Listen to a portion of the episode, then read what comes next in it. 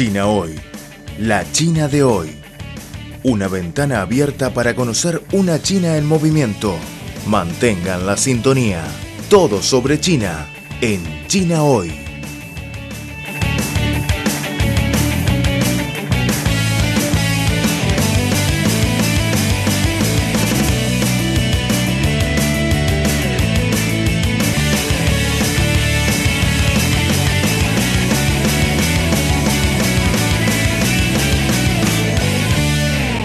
Saludos cordiales a todos los amigos desde Beijing, China.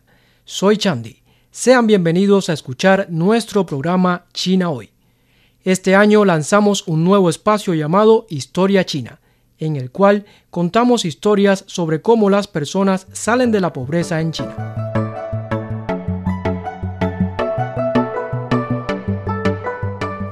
China, la nación más poblada del planeta declaró este año 2021 una victoria completa en su lucha contra la pobreza, pues cumplió la ardua tarea de eliminar la pobreza absoluta que ha existido durante miles de años. En esta edición de Historia China, lanzamos la mirada a la región autónoma uigur de Xinjiang, que se encuentra en el noroeste del país por razones históricas y ambientales, se ha quedado rezagada durante mucho tiempo en comparación con otras partes de China en términos de desarrollo, con una alta cifra de población empobrecida. Nuestro protagonista de hoy, Paje Yining, vivía en una aldea del distrito de Kalbin de la prefectura de Aksu en la parte central de Xinjiang. El distrito de Kalbin era uno de los más pobres a nivel nacional ya que los recursos hídricos y los terrenos fértiles son escasos, bajo condiciones naturales adversas. El núcleo familiar de Baje estaba compuesto por ocho personas, que tenían que subsistir con solo dos mu de tierra, equivalente a unas 0,13 hectáreas. La vida era muy difícil en aquel entonces. En general, la mayoría de los aldeanos vivía en condiciones precarias, esta región se encuentra ubicada en el desierto de Gobi, rodeada de terrenos áridos, donde no hay agua ni electricidad. Con estas condiciones del entorno y la escasez de tierras cultivables, ¿qué solución hallar para resolver este problema? Ante esta situación, una de las medidas de alivio de la pobreza más práctica y efectiva es llevar a cabo un proyecto de reubicación.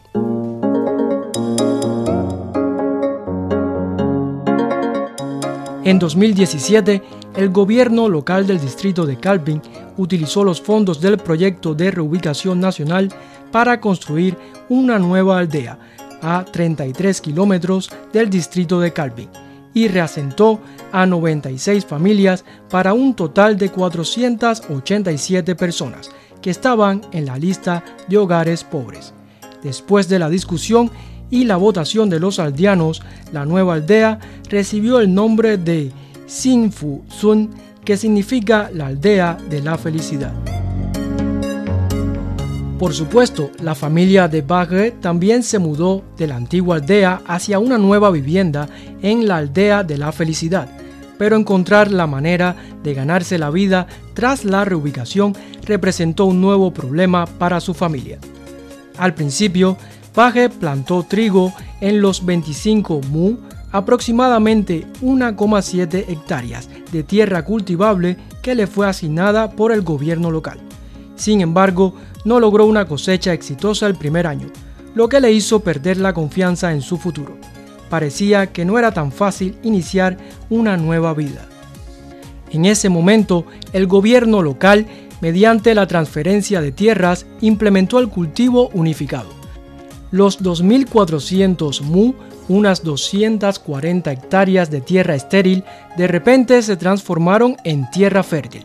Paje Yining, ante la demanda de maquinaria para el desarrollo agrícola a gran escala, decidió comprar una carretilla elevadora de segunda mano mediante un préstamo sin intereses.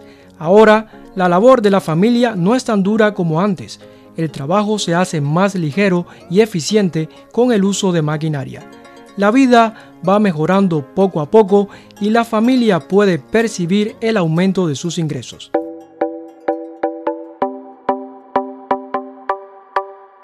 En la tarea de guiar a los aldeanos para salir de la pobreza, mejorar las condiciones de vida y enriquecerse lo antes posible, la aldea de la felicidad también utiliza a las empresas circundantes del distrito, la industria de servicios y los proyectos de construcción cercanos que tienen una alta demanda de mano de obra y organiza la distribución y transferencia de mano de obra dentro de la aldea. Actualmente, un total de 260 aldeanos han sido empleados cerca de su pueblo. El ingreso neto anual per cápita de toda la aldea aumentó desde menos de 3.000 yuanes antes de la reubicación a 10.229 yuanes. La aldea de la felicidad hace honor al espíritu de sus pobladores, que han encontrado la prosperidad y felicidad a través de sus propios esfuerzos y la ayuda del gobierno local. Por supuesto, con el gran apoyo de las políticas nacionales preferenciales para el alivio de la pobreza. Según un libro blanco sobre el empleo y los derechos laborales en Xinjiang, publicado por la Oficina de Información del Consejo de Estado, la reubicación anual de la mano de obra rural excedente fue de más de 2,76 millones de personas en Xinjiang en 2020. Cada vez son más los trabajadores rurales que son empleados en las ciudades después de la capacitación en diferentes habilidades. Entre 2014 y 2019, el número total de personas empleadas en Xinjiang aumentó de 11,35 millones a 13,3 millones. En 2021, todas las personas de Xinjiang por debajo de la línea de pobreza actual han salido de la pobreza absoluta como nuevo punto de partida, ellos recibirán una vida mejor, llena de felicidad y futuras oportunidades. Amigos, terminamos nuestro programa China Hoy. ¿Qué historia les contaremos en nuestro próximo espacio de Historia China? Hasta la próxima.